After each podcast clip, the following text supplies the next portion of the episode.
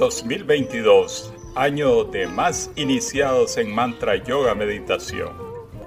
Buen día, hoy de nuevo en otro programa El mundo del yoga, los 10 minutos con la sabiduría, la técnica del mantra yoga meditación.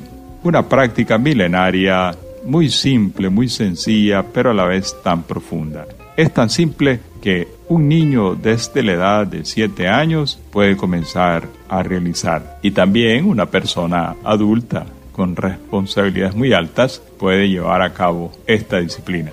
Consiste en la repetición mental de una palabra de poder. Palabra que, como un sonido, comienza a vibrar en la mente de la persona, transformando los estados vibratorios de su pensamiento. De tal forma que Después de media hora de practicar esta disciplina, la persona comienza a experimentar los estados más sutiles del pensamiento. Y los pensamientos más sutiles son la aspiración de todo ser humano. Ser una persona altamente positiva, creativa, que nunca esté deprimido y a la vez pues pueda gozar de esa paz interior, esa paz infinita que trae el actuar correctamente en esta vida. El estar sano, el poder tener facilidad de entender las cosas, de discernir, eso es un estado superior en la vida de los seres humanos.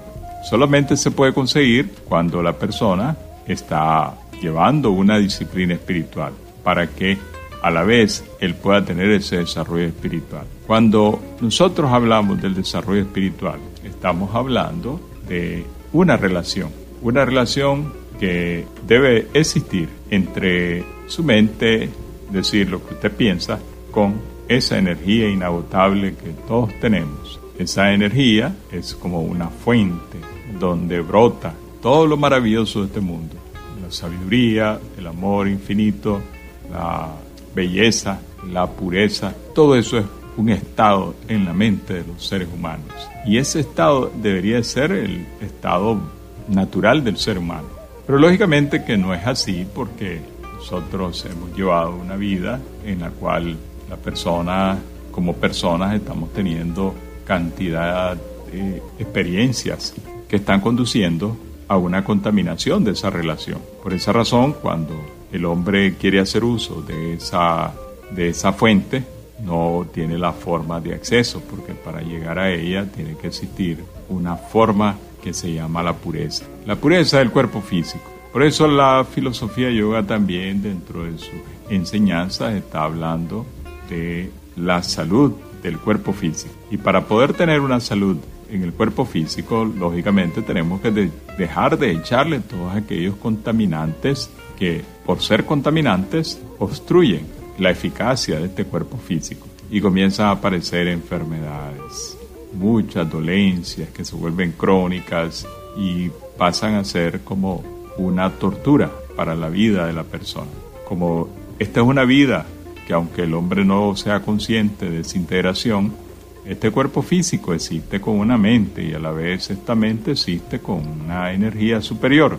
Esa integración que existe pero que no somos conscientes es la que debe procurar la vida del ser humano. Y si el cuerpo físico está enfermo, está con esa dolencia, lógico la mente no puede percibir la señal de que viene de regreso del cuerpo físico y lo que percibe es dolor, mal funcionamiento, enfermedades y eso hace que tampoco el ser humano pueda tener su mente liberada para ocuparse de conectarse con la fuente de la sabiduría. Eso impide, lógico, manifestaciones de amor, de paz, de contentamiento, de no seguir sufriendo, de no vivir desesperado ni angustiado por nada. ¿Cuál es el propósito entonces del, desarrollo espiritual? Comenzar a desarrollar esa capacidad del ser humano de discernir para que comience a aplicarlo en su alimentación. Comenzamos a aplicar nuestro discernimiento en la alimentación y nosotros comenzamos a recuperar la salud, que es un tesoro, como todos sabemos, y la gente lo puede experimentar en estos momentos de pandemia, no es fácil mantener. Personas se puede contaminar rápidamente y ya poder pasar a otro plano de existencia en el cual pues Lógico, la gente quiere seguir aquí viviendo, gozando sus cosas, abrazando a su familia y en todo lo que está haciendo. Es factible que la persona sea vegetariana porque nadie se ha muerto por dejar de comer los cadáveres. El único que se muere es el animal. De ahí el hombre debe procurar también una capacidad de poder ser amigable con todas las especies que nos rodean. Esa es otra parte del entendimiento que el hombre comienza a tener cuando hablamos de desarrollo espiritual, de vida espiritual. A la vez, el, el ser humano que ha tenido una creencia en algo superior, pero que todavía no la puede concebir dentro de él,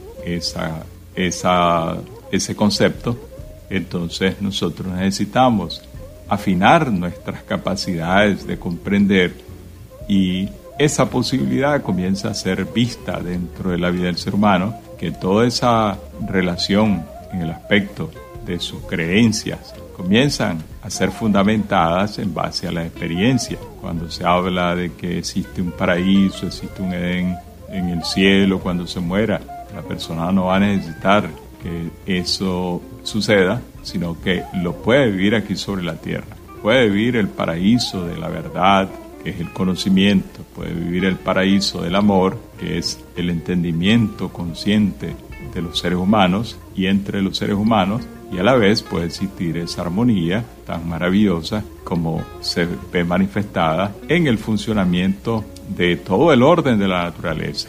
Ese, esa armonía usted la puede ver en todo lo que nos rodea, pero lógicamente si el hombre no está en un estado de armonía no la va a poder ver nunca. La meditación comienza a ayudar a los seres humanos en ese propósito, que no es un desafío fácil, es decir, no es fácil el desarrollo espiritual, pero a la vez tampoco es imposible. Requiere de algo que nosotros mismos ya tenemos, hacemos esfuerzo por estudiar, por tener dinero, por tener un cuerpo físico apto para mostrarse y queremos todo lo mejor. Para ello hay que hacer sacrificios, pues lógicamente para la vida espiritual, para tener ese encuentro con nosotros mismos, con esa fuente dentro de nosotros, tenemos que necesariamente hacer ese esfuerzo. Y ese esfuerzo está significativamente enseñado por los maestros, solamente tienes que dedicar dos medias horas al día. Media hora en la mañana, media hora por la tarde. Eso es una hora dentro de las 24 horas que tiene el día. Y ya con eso estás haciendo algo tan valioso como es desarrollar la espiritualidad en tu vida, algo que hace tanta falta en nuestro medio y también en el orden mundial. Por eso hay que hacer un esfuerzo y asegurar que uno pueda continuar en esta obra magnífica del Ser Supremo, que es que los seres humanos desarrollen la sabiduría, desarrollen el amor divino y puedan comprender la naturaleza, la esencia de cada uno de nosotros. Nacimos para triunfar.